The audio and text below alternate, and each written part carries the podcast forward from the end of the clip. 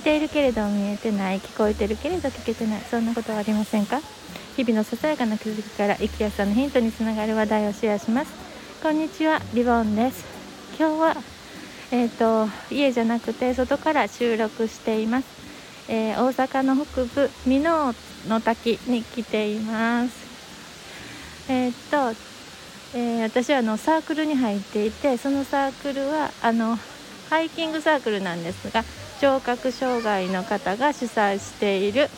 えー、山登りというかねハイキングのサークルなんですね月に2回あるんですが、えー、私は月に1回ぐらい参加しています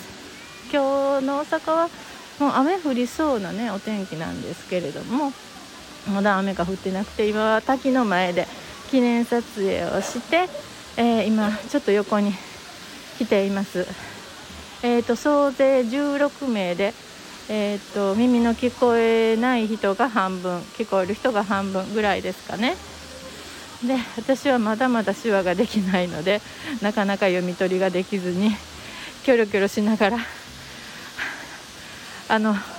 どんな話をしてるのかなっていう感じで聞いてます。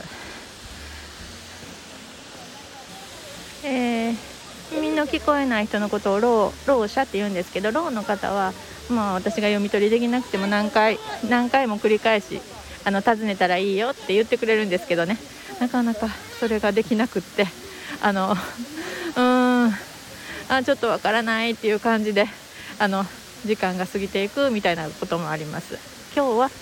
えーと、この後えっ、ー、とねえっ、となんとかスパーガーデンっていうところでご飯を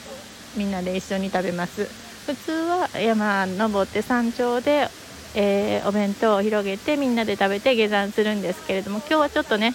あのみんなで交流会っていうのが主体で、えー、来ました。マスクをしているのでちゃんと聞こえてないかもしれませんね。あ今から降りるのかな？みんなが歩いていっている。箕面のその滝のね横のえっ、ー、とあ今ねまたちょっと収録し直してるんですけど、えーと、滝の横にあるお手洗いがなんかお城みたいでねすごく風情があるなって。で風情があるって手話でどういうふうに表現するのって言ったら風情という言葉はない。うんということはどういうふうに表現したらいいのかな。うんと雰囲気空気きれいなって表現。するみたいなことを教えてもらいました。こんな感じですね。いつも。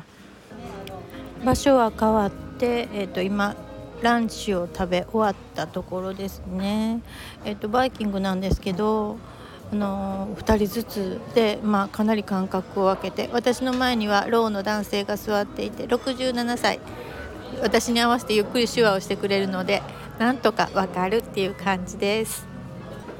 私たちも喋り方に癖があるようにみんなそれぞれあの手話にも癖があるのでなかなか難しいけれどもいろんなところに参加して覚える感じかな。場所は移って、えーと、今は美濃駅に来ています、えーと、もう雨が降っているので役員以外は帰るということで私も一緒にみんなと帰ります